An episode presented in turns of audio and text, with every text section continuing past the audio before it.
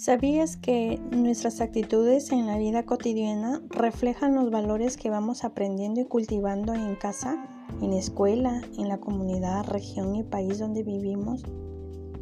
Leemos y vemos en las noticias que muchos niños, niñas, adolescentes, jóvenes y adultos no reflexionan sobre sus actitudes y piensan que siempre están actuando bien.